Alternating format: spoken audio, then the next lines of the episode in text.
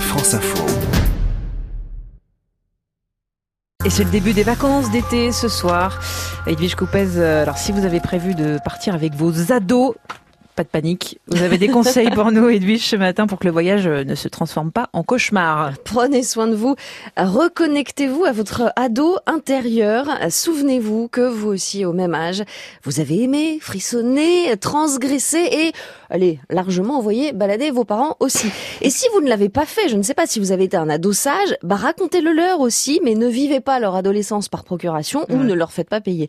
C'est le conseil de base de Louison Nilman, euh, psychologue clinicienne, et elle vient de publié Vivre heureux avec ses ados aux éditions Macha Publishing. Et alors que conseille-t-elle pour passer de bonnes vacances avec ses ados? Alors la première chose à faire selon elle, c'est de poser un cadre quand même. Oui, c'est les vacances, vous autorisez plus de choses, mais il y a des mm. horaires à respecter. Euh, tenez compte de son rythme, hein. inutile de lui imposer un réveil à l'aube pour partir en randonnée, ce n'est pas un mythe, les ados sont décalés. Laissez-le se lever en fin de matinée, pourquoi pas, mais exigez sa présence euh, bah, au déjeuner ou au, au dîner. De la même façon, imposez qu'il participe à un certain nombre d'activités en famille demander à chacun de faire la liste de ses envies au début des vacances et puis arbitrer en fonction du budget et des possibilités. Cela permettra à chacun de se sentir écouté et de mieux gérer ensuite la frustration. Les ados sont dans cette espèce de toute puissance, mm. plus réceptifs aussi, ça c'est physiologique, aux hormones du plaisir, la dopamine et l'adrénaline. Du coup, ils en redemandent et c'est le rôle des parents et eh bien, de leur dire non et de les ramener dans un principe cette fois de réalité. Et si l'ado se rebelle, Edwige? Alors là, il faut être souple dans le cadre.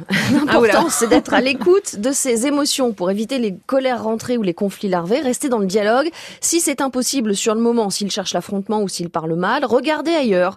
Euh, comme une télé que vous baissez le son. Laissez l'attention redescendre et parlez-lui de votre ressenti. Dites je et pas tu pour ne pas être dans le jugement.